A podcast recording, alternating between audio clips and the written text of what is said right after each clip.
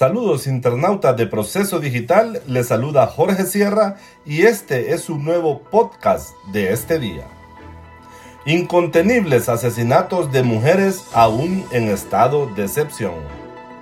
Al menos 130 mujeres perdieron la vida de forma violenta entre el 6 de diciembre de 2022 y el 30 de abril del presente año, periodo en que Honduras ha estado bajo un estado de excepción decretado por el gobierno como medida para contener la ola delictiva que deja una mujer muerta cada 20 horas. Aquí los detalles. Una muestra de la impunidad con que operan los homicidas de mujeres ocurrió recién el 1 de mayo a escasos metros de las instalaciones de la Dirección Policial de Investigaciones en la colonia Kennedy de la capital hondureña.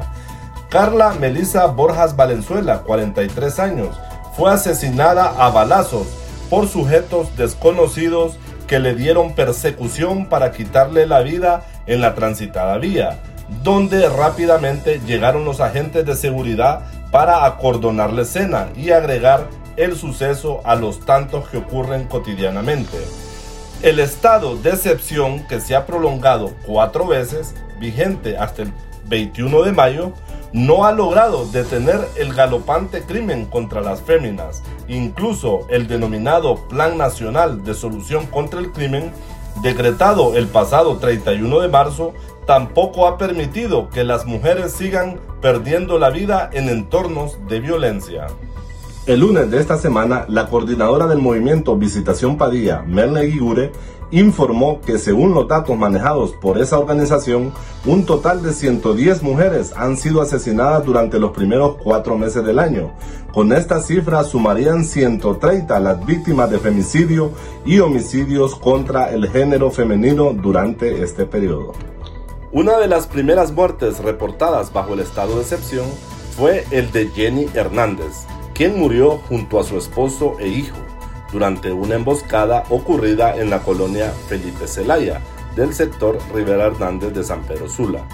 Para esa fecha, 8 de diciembre, es decir, dos días después de la entrada en vigor de la suspensión de las garantías constitucionales, la Rivera Hernández era una de las 73 zonas sanpedranas priorizadas bajo el estado de excepción. Igualmente, la primera masacre de 2023 fue el escenario donde murieron tres mujeres afrondureñas en Puerto Cortés, Cristi Fabiana Espinosa, Yanaira Castillo y Ana Castillo.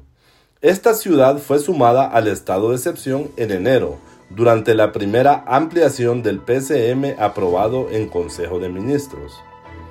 En su boletín de sondeo de opinión pública 2023 del equipo de reflexión, investigación y comunicación, ERIC publicado el martes de esta semana, indaga sobre las muertes de mujeres en el país, el grupo que la población percibe como el más vulnerable.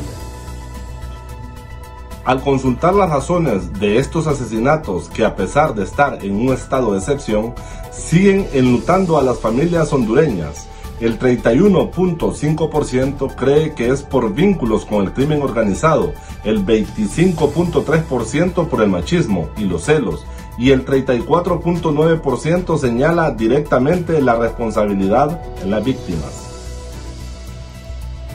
La opinión del 14.6% es que estos homicidios ocurren por culpa de ellas mismas y el 10.3% afirma que el asesinato de mujeres es por andar en la calle. Consulta a profundidad esta noticia en Proceso Digital.